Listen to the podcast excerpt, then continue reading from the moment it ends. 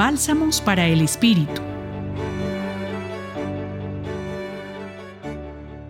En el relato según San Mateo que la Iglesia nos propone considerar hoy, la fragilidad y la capacidad de atender a ella conforme a la dinámica del Evangelio se hacen presentes de manera contundente.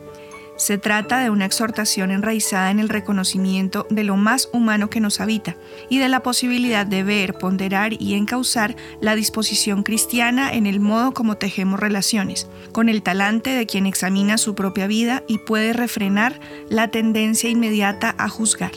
¿Cómo es que ves la basura en el ojo de tu hermano y no adviertes la viga que hay en el tuyo?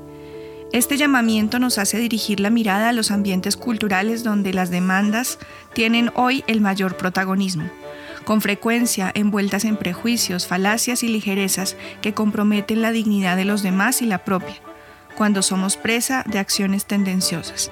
Al concentrarnos en la sabiduría de Jesús y en su modo de tratar a los seres humanos, nuestra propia humanidad es abrazada por la indulgencia.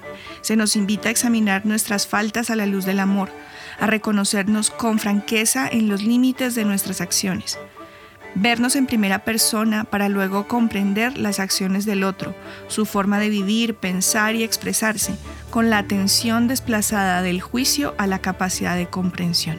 Solo podemos ver al otro si nos hemos ocupado de nuestra propia fragilidad. Contemos con el Señor para permanecer despiertos con todos los sentidos, equilibrados ante el desafío permanente de la competencia que busca el propio favor y nubla la mirada cercana, paciente y solidaria. Abracemos la amistad a la cual nos anima el Papa Francisco, iluminados por la relación que Dios establece con nosotros, en cuya base somos una común humanidad vulnerable e imperfecta, pero acogida con amor incondicional.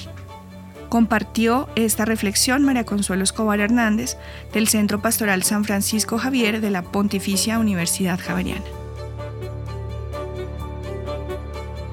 Bálsamos para el Espíritu. Escúchalos cada día en la página web del Centro Pastoral y en javerianestereo.com.